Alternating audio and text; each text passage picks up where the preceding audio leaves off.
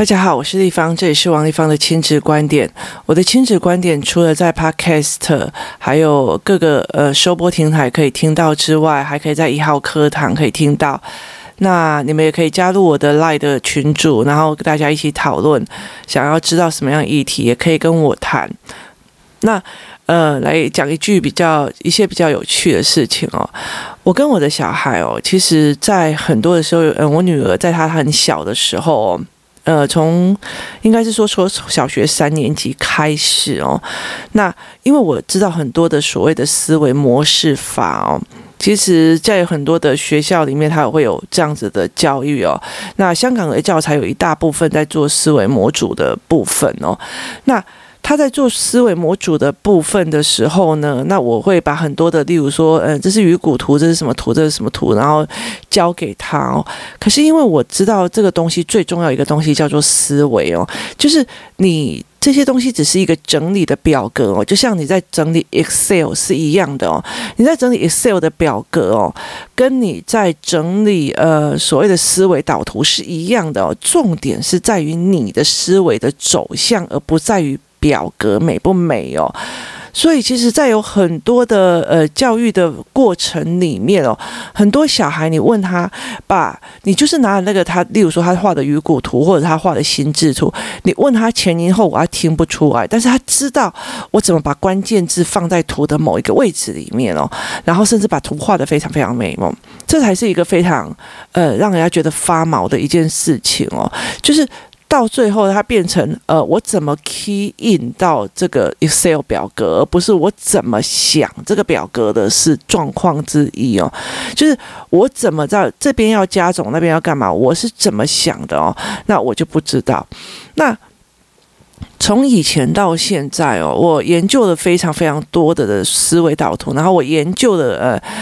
呃，各国的所谓的笔记本哦，很有趣的一件事情哦，在很多的所谓的呃学校，尤其比较好，例如说康莱尔，它有康莱尔笔记本哦，那东大也有东大笔记本哦，然后麦肯锡有麦肯锡它专门的笔记本哦，那呃，其实你去看他们的笔记本的一个很大的状况的原因，在于是说，这些人他为什么做这个笔记本的原因，是在于是。他们发现人的思考里面有个思考模组跟思考模组化的一个过程哦，那所以他们会有一个特殊的思维脉络，它不是你告诉我哦，这个标准答案是什么，那个标准答案是什么哦，你告诉我该怎么做我就怎么做的这个过程，它是一个思路，是一个思维模组哦。这很难了解这个意思哦。我常常在跟我的儿子在讲一件事情哦。如果你今天会乘法，你就不会用加法在傻傻的做。但是会乘法的人很难去告诉加法的人你。头脑要这样思考啊，哈，就是思考模组是一件非常有趣的。你要到那个境界的时候，你才会知道说，哎，原来思考模组是这个样子哦。那我怎么去帮助小孩哦？那我在很多的呃很多这样子的父母，他们其实很厉害的一件事情哦。所以有些很厉害的家长，他们其实在带孩子是用思思维模式去问他们，然后去把他引导出来的哦。他并不是一个我先帮你教。消费乘法，消费怎么运算，干嘛的一个原因？那它是一个思维模式哦。所以其实那个时候我在研究这一块的过程的时候，我女儿，我其实搭配我女儿的社会科学让她用，可是我觉得那个效果一点都不好哦。那。呃，其实包括他的 schedule 表或干嘛，我后来发现有很多的问题是我没有思维进去的哦。那慢慢的一直到现在，还现在八年级的状况还比较好。那我用我买了非常非常多的笔记法，我买了非常非常多的，然后我因为我自己有所谓的思维，那我自己的思维模式哦，例如说我在写一篇文稿的时候，我的思维模式其实它我有专门专门的笔记本在使用，因为我的思维模式很。那我就很喜欢嘛，我个人非常喜欢麦肯锡的笔记本，因为它其实让我非常非常的受用这样子。可是我后来发现，其实我女儿不喜欢哦，因为她她的那个思维模式不对。那我后来才会把所有的所有的，例如说呃思维模图，然后把它建立成一个呃可以做笔记的思维模式这样子。结果呢？呃，这种东西是这个样子哦，就是。思维这种东西是我可以告诉你各种方法，可是到最后你的思维模式能不能建立，在于是你有没有办法冲破你所有的，例如说你杂乱思考，或者有一天归纳了，前提要杂乱哦，所以呃，很好很有趣的一件事情是在于是，我以前很反体制哦，现在有个很大的问题，我很讨厌说哦，要读那么多书要干嘛哦？那可是有很多的事情是这样子哦，你如果要真的学会时间管。管理，那你要很忙，因为你很忙，所以你需要时间管理。你那边天天在胡思乱想干嘛？对哈？那你不需要时间管理，你也不会有必要性，那你不会去想说我要怎么处理。就是时间管理是因为忙跟事情多而必须做出来的一个解决方法。好，那。那你如果要去把自己做一个呃阅读思维模式的建立，它不是别人教你怎么用哦，而是你读够多，你的呃书够多，那你才会慢慢的建立起来，而不是哦我们每天唱唱跳跳，小孩就有思考模式哦。这真心觉得这些人应该没有自己的思考模式过哦。那。后来其实我也很清楚，就是他必须要这样子哦，所以嗯，因为从以前到现在，社会科课本每一次段考的量就是一点点、一点点、一点点啊，这对我女儿来讲哦，就是最难准备的，她没有办法整体思维哦。那所以后来到一直到呃国二，那前面有好多的课本都没有读嘛，她忽然。忽然开窍了，开始做很多事情哦。因为你前面所有的都是零散给他，但是要建立到他量到一个程度的时候，必须要有一个呃量大的，然后再加上一个推力哦。结果后来他就开始了做他的笔记，而且他就是喜欢上某一种笔记纸。那这个笔记纸台湾没有，好，台湾没有。然后呃，日本有少数，但是它很光滑。那但是我后来其实是从中国买，那我买了几本以后，其实一刚开始我是。我忽然发现了一件事情，怎么做思维整理的一个方式。那我就一边做一边帮我儿子做嘛。那他也在做思维建模，因为其实我觉得我儿子的呃过动的程度跟思维的程度，他其实更早必须要开始了，要不然三四年级他的反叛一起来的时候，他就很难熬。所以我就趁今年就开始做这样。然后很好笑的一件事情就是，我女儿就开始狂做，因为她就写顺手了，就是这种笔记纸，她就写顺了，你知道。那写写，有一天他会跟我讲说：“哎，我的笔记纸，哎，那我一看就只剩下二十六张哦，就是他只剩二十六页可以用哦，那我就开始。”全家翻箱倒柜的开始找，因为我很喜欢乱买教材啊，所以东西都很多。发现好像，然后就这样想想说，糟糕，我女儿的那个笔记本剩那三二十六页哦。这时候就是邻居有好处哦，工作室里面哦，因为我在那边开工作室，然后有个妈妈就住在附，就是买租房子就住附近，然后我们还有姐姐也住附近这样，那。我很习惯性哦，我买太多的东西哦，因为那妈妈她会有买很多的教案来给我研究，然后我也会呃，我有些东西我会分给她这样。疫情期间呢，我们比较有互动的就是我会丢东西给她，她会丢东西给我，因为我住得近哦，然后也够熟这样子。那我至少知道她住哪里呀。那后来因为我就发现了一件事情，就是我买这个呃笔记纸的时候，我有呃。应该有买一份给他这样子，那我就我就问他，我就是半夜哦，差十点十一点吧，我就问他说：“哎，你有没有这个纸啊？”然后我就拍照给他看，然后他就开始翻箱倒柜哦，然后他就说：“有有有有，剩一包这样子，剩一包二十六孔活页的笔记纸，台湾没有卖的哦。”然后。我马上就说江湖救急，江湖救急哦。那我就请他说江湖救急，江湖救急啊！我女儿现在已经写成那样哦。那我就把我女儿这阵子写的笔记跟那个数量拿给他看，然后就跟他讲说我江湖救急这样子哦。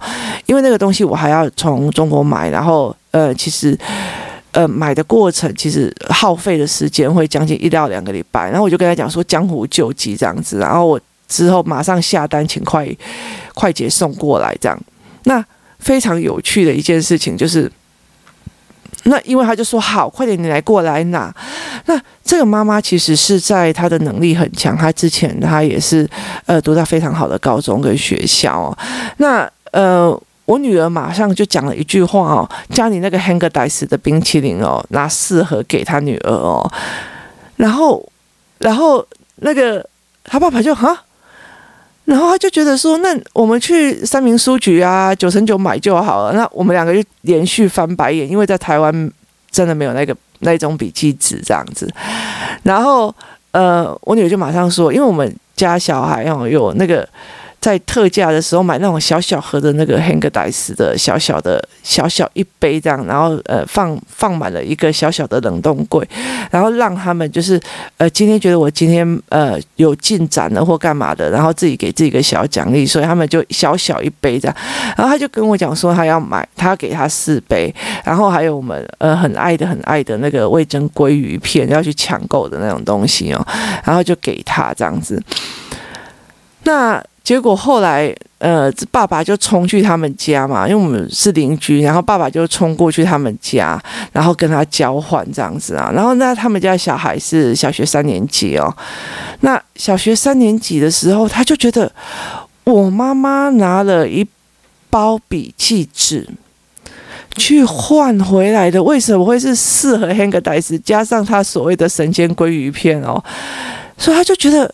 怎么会这个样子？你知道吗？好，那这个妈妈就来事后跟我讲这件事情哦。那我就跟她讲说，哦，她不知道所谓的呃，她以价值来看，这是这这两边的东西，它不叫等量交换，它也不知道等价交换哦。那价值这个定位在哪里哦？那那为什么这个妈妈会非常很理解？这个这个妈妈会非常很理解说，快赶快过来拿哦。那呃，我也会觉得江湖救急，江湖救急哦。为什么？因为我们曾经读到很大量，读到顺，读到顺手，读到写到顺手，那个那个 moment，那个 moment 是没有办法有人去中断的。你了解的意思吗？所以，呃，我们曾经经历过这样，所以我们很理解那一包的纸的价值超过了，甚至我真的觉得说。应该给十盒的 Häagen-Dazs 都够哦。它延续的，我现在在写笔记的手顺，然后我这一整十天、二十天的手顺跟手感，跟所谓的进入心流的状况的那个、那个、那个延续感是非常非常的重要的哦。这就有点像，其实在呃阅读的过程期，那读读读读读读，然后你就是永远都有很习惯用的一支笔哦，因为我。真是比较变态的时候，就是，呃，从早上一直读，然后读到很晚了。就是你读到一个境界的时候，然后你忽然发现，你买的那一支笔，你用惯的那一支笔的笔芯没货了。哦，那个东西，你就是你就是再怎么样就回复不了，因 为因为你中断的哦。那。我后来其实我我后来发现，我跟孩子的爸爸常常为了这件事情在吵架。就是孩子的爸爸想到什么就就会问你，就会干嘛，然后你他不管你正在思考什么事情，因为在他的认知里面哦，他的认知里面没有思考被中断而阿杂的那个成分哦，因为他学的东西是呃不是思考性或逻辑延伸性的东西哦。可是对我们来讲哦，我们是大量文本这样抄下来的人，或者是在思维模式上抄下来的人，我们会非常在意的那个思维的延续跟思维的也推演的方式哦。它不是这一，它不是这一张考卷写完下一张，下一张考卷写完下一张，下一张考卷写完下一张，这一张测验写完下一张，这一张测验写完，它不是这个哦，它而是我这整本的整个脉络架构思维模式，然后是一个一个一个推演下来，那推下来真是很过瘾。然后中中中间中断的，你会非常非常非常不舒服哦。所以其实我觉得在这整个过程里面哦，那我其实非常开心。其实我我觉得。我常常跟我女儿讲说，我没有觉得你应该要读到哪一个学校，但是我想要让你享受这个过程哦。这个过程真是太美好了，因为你可以全心全意的在读书，然后全心全意在书里面，然后那个你的思维、你的脉络、你的手的流畅度是在。跟着那一本书这样滑下来，然后一个个推演上去，然后进入一个只有自己跟书对话的那个领域里面哦，这是一个非常重要要养成的一个行为习惯。那我很开心他有哦。那讲到这里，其实在讲一件事情，是所谓的等价交换哦，就是当这个孩子没有进入到这样子的时刻的时候，他真心搞不懂为什么，为什么一本笔记纸可以换到四盒 Haagen Dazs 加上一个神仙鲑鱼哦，他不懂，他觉得这这东西不等价，那。孩子的爸爸也不懂，他会觉得为什么你现在叫我半夜要出去拿那一本笔记本哦？我然后而且还觉得是江湖救急，你知道吗？那这件事他完全没有办法搞懂为什么是这样子的状况哦。那。我后来也很理解一件事情是，呃，很多人就会跟我讲说，你为什么一口气要买这么多？例如说，呃，我帮我的小孩买那个色纸，一次就买很多，为什么？因为我就会用色纸来二分之一、四分之一、六分之一，然后一直折、一直折、一直折，然后我就开始想尽办法让它累积到一个。整个变成一个下意识在进行的状况的一个原因，是在于是那个那个感觉跟那个延续性是对我来讲很重要的哦。所以讲到一个非常大的重点，很多人在问我，你的 schedule 表是怎么排的？我没有，我从我的小孩从他很小到现在，我从来没有什么早上九点起床，十点做什么，八点做什么，有的没有，因为对我来讲，那就是思考的终端。那我没有办法，你。为什么你会希望小孩废寝忘食，又是要照时刻表走？这件事情对我来讲是一件非常有趣的呃逻辑吊诡哦。就是如果我要废寝忘食在一个学科里面，我任何中断我就会很不舒服哦。可是这个时候我应该要上国文的，我这个时候应该是数学的时间呢。可是。呃，逻辑推演的人的思维模式是：我进去了以后开始一直，然后你可能暖机了半小时，时间到了哦。那所以像我的孩子，他们还是会有，例如说我读二十五分钟，休息十分钟，我读，他们会自己拿计时器哦去做这件事情。可是慢慢的，他计时器就会不见了。为什么？他会开始做一件事情，当他进入了我整个统整的思维，要进到一个心流状况、一个写手顺的状况的时候，他其实是不管的。你现在叫他吃饭干嘛？我都没有，就跟你讲，等一下，不要吵他。那如果嗯、孩子的爸再继续吵下去，就会被我骂。就是你没有办法去领受那种感觉哦，所以你就会觉得哦，那。这一本抄一抄，那那一本作业写一写啊，这本笔记本，呃，这本这本呃作业弄一弄，那一本弄一弄，你会用进去这样子的概念哦，而不是你会觉得说，哦，我就是要怎么讲，我就是要把这整个东西做一个，你不要去打扰他，让他进入一个心流的状况，让他进入一个手顺的状况，让他进入一个感觉的状况哦。所以其实我后来在跟那个妈妈在聊，我说，呃。他那么小，三四年级哦，要升四年级了哦。那所以我会跟他讲说，因为他要升四年级的，所以他没有办法去理解什么叫做写到手顺的这个干嘛，而且他是思维没有办法中断的这个状况里面哦，所以他不知道为什么这一本呃这一本笔记本的价值这么的高哦。但是因为我的呃女儿。他已经进入这样的状况，所以他就会很在意。那我曾经这样子过，我就会知道说，哦，那个思维不要被打断，然后那个 feel 不要被打断，那个心流不要被打断，那个流畅度不要被打断。我管他的，现在全世界爆炸了，我也要维护他这一块了。就那对我来讲是一个呃境界，那个境界其实是让人很难去理解的一个状况哦。那但。在这之前，其实我有时候会在整理家里的时候，就觉得哦，神经病啊！我这个东西为什么要一次买这么多份哦？那一天，我终于知道我为什么会这个样子哦。那呃，我女儿后来那一本笔记本，她现在还不诶不到一个礼拜，那一本笔记本用完了哦。然后新的笔记本哦，呃，用一呃新的笔记本用有一些用快捷来，有一些还在海上哦。那我的状况在于是说，我终于知道了，因为我。我太了解这种，你写顺了之后，你找不到原厂卖家在哪里，找不到那原本的东西在哪里的那种所谓的整个要重新调整的那个状况哦。所以我宁可买多，让他把这个感觉拉下去是一样的哦。所以我其实从以前到现在，我常跟很多人在讲，我很佩服那种可以照表操课的妈妈，你知道吗？我觉得太佩服了，但这是我做不到的哦。我真是一个呃呃，就是行程混乱的家伙哦。那。我没有办法去做这样子，因为我的思维模式一直在往前跑哦。你叫我说，诶，现在马上切换到那个地方哦，我其实有点难度哦。可是我非常非常珍惜哦，在这整个模式里面这样子跑下去的哦。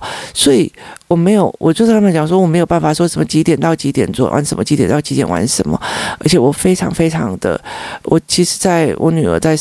在升国中的国三的时候，我其实有一点嫉妒，我就想说，我好想要可以全心全意读书，然后，然后一直读，然后量很大，然后慢慢的建立自己的思维模式，而且是整本的脉络做好，重新拉好，然后进入那脉络，不是，呃，课本。其实大部分的人对课本来就是考卷考太多，一个很大的一个原因是在于是。